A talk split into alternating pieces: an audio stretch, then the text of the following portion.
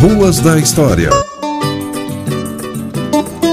No Jardim Los Angeles tem uma rua com o nome de um ex-prefeito, deputado e homem de imprensa que ficou marcado na história de Ponta Grossa. Seu nome de batismo era José, mas todos o conheciam como Juca Hoffman.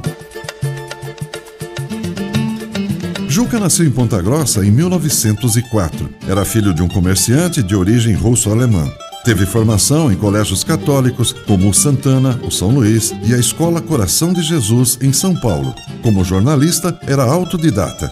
Por três décadas dirigiu o jornal Diário dos Campos, que ele fez de tribuna, engajado em questões sociais e políticas. Era obcecado pela crítica, sem receio de expor suas opiniões. Por isso, era popular entre as pessoas mais simples da comunidade e temido pelos inimigos pessoais.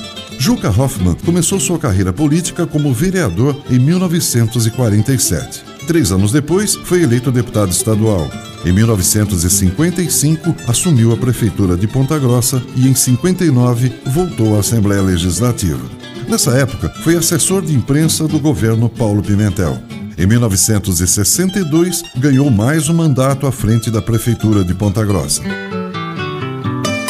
Como prefeito, Juca preocupou-se em remodelar a cidade. As ruas principais eram calçadas com poliedro, tinham canteiros com árvores separando as pistas e o trânsito já congestionado. Durante sua administração, foram remodeladas as principais praças da cidade e construída a Praça Getúlio Vargas, que ganhou um jardim zoológico. Por muito tempo, ela foi chamada de Praça dos Bichos. Durante seu governo, Ponta Grossa ganhou as faculdades de Filosofia, Ciências e Letras, Direito, Odontologia e Farmácia e Bioquímica. Eram os primeiros cursos da futura Universidade Estadual.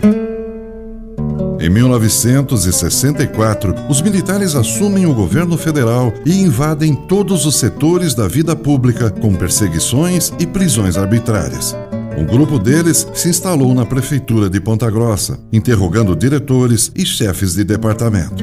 Juca foi obrigado a assinar sua renúncia em 1966.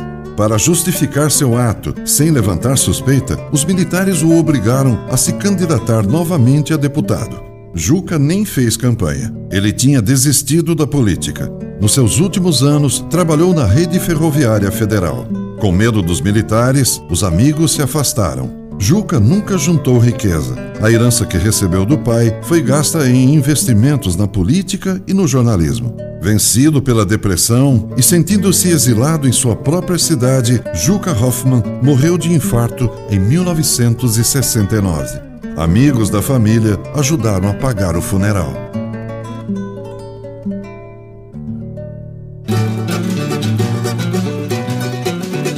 Ruas da História. Para críticas e sugestões, corione.gmail.com. Obrigado.